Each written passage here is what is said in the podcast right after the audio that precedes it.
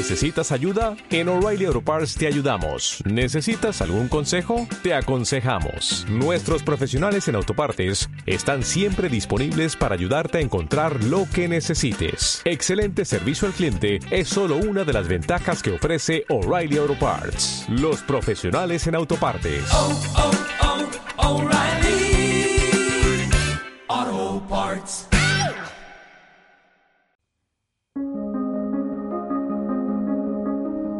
Hola, ¿qué tal? ¿Cómo estás? Bienvenido a un día como hoy.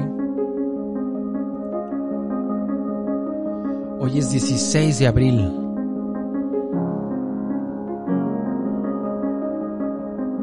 Voy a bajarle un poquito aquí a la música. El día de hoy vamos a recordar, recordemos. No, es que, qué pintores, qué escritores, qué artistas, músicos, cineastas, poetas tenemos el día de hoy. Dan ganas de quedarse leyéndolos, viendo. Pero bueno, para que me entiendan, les voy a ir contando. Porque el día de hoy nace en 1755 Marie-Louise Elizabeth Vigue Lebrun, quien es una pintora francesa, la pintora más francesa, más famosa, perdón, la pintora más, sí, era muy francesa, ¿no? la pintora más famosa del siglo XVIII y una de las retratistas más demandadas de su época. Su pintura actualmente está presente en unos 100 museos a lo largo de unos 20 países, 900 pinturas, dentro de ellas 700 retratos. Retrató 30 veces a su amiga María Antonieta.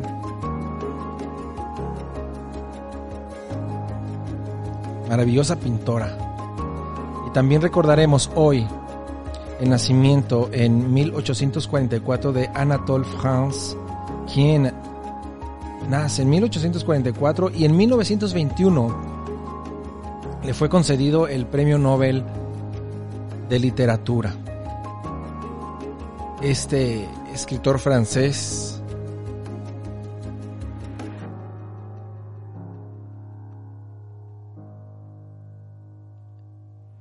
Este escritor francés en un artículo escrito para el periódico español El País, Carlos Fuentes, dice sobre la importancia de Anatole France y sus novelas. Estimado Kundera, porque le escribe a Milán Kundera, ha caído en la lista negra. ¿Quién lo lee?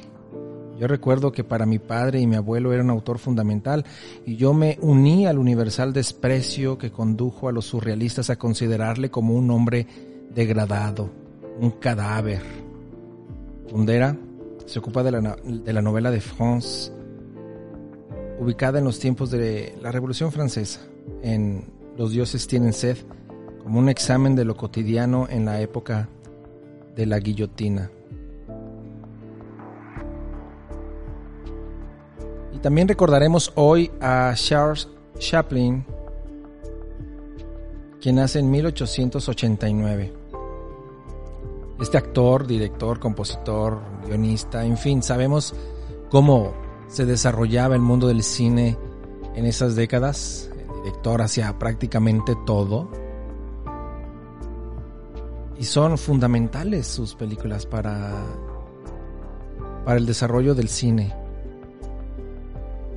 Y aún hoy siguen siendo conmovedoras, hilarantes, divertidas. Todo un clásico. También recordaremos hoy a Federico Mompou, quien nace en 1893. Este compositor español es muy famoso por sus obras para piano. De hecho, hace unos días yo recordaba eh, leyendo La sombra del viento,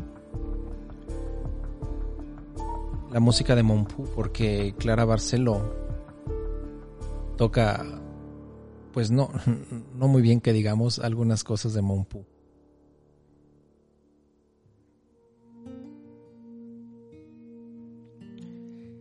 Y también recordaremos el nacimiento en 1892-96, en 1896, de Tristán Zara, quien fue un poeta y ensayista rumano. A él se le considera fundador del movimiento antiarte que se llamará después, se conoce como el dadaísmo. Es considerado su máximo exponente y figura. Y en su, en, su contexto, en la totalidad de su obra, es sin duda alguna una figura clave para entender las poéticas del siglo XX. Y pintor también, grabador español, cuya obra va a abarcar la obra de Caballete, el mural, el grabado, el dibujo. Francisco de Goya.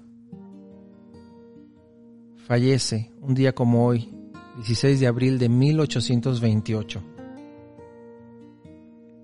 Un modelo romántico para los románticos, un impresionista para los impresionistas. Goya más tarde se convirtió en un expresionista para los expresionistas y un precursor del surrealismo para los surrealistas, dice Glerning. Y qué verdad tiene, porque su obra es actual, todo el tiempo. Siempre hay algo que nos dice, pero en su obra hay una síntesis maravillosa. Y uno de los escritores japoneses predilectos para mí, que me son muy apreciados, Yasunari Kawabata. Él fallece un 16 de abril de 1972 este escritor es destacado escritor nipón del siglo XX,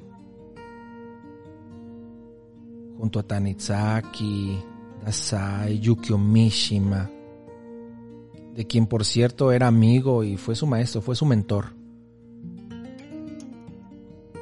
Kawabata fue el primer escritor japonés en obtener el Premio Nobel de Literatura en 1968 país de nieve, el sonido de la montaña, la casa de las bellas durmientes, el maestro de Go y una de mis preferidas, lo bello y lo triste. Y es así como llegamos al final de un episodio más. Te dejo, te abrazo y te espero mañana. Este programa fue llevado a ustedes por Sala Prisma Podcast. Para más contenidos, te invitamos a seguirnos por nuestras redes.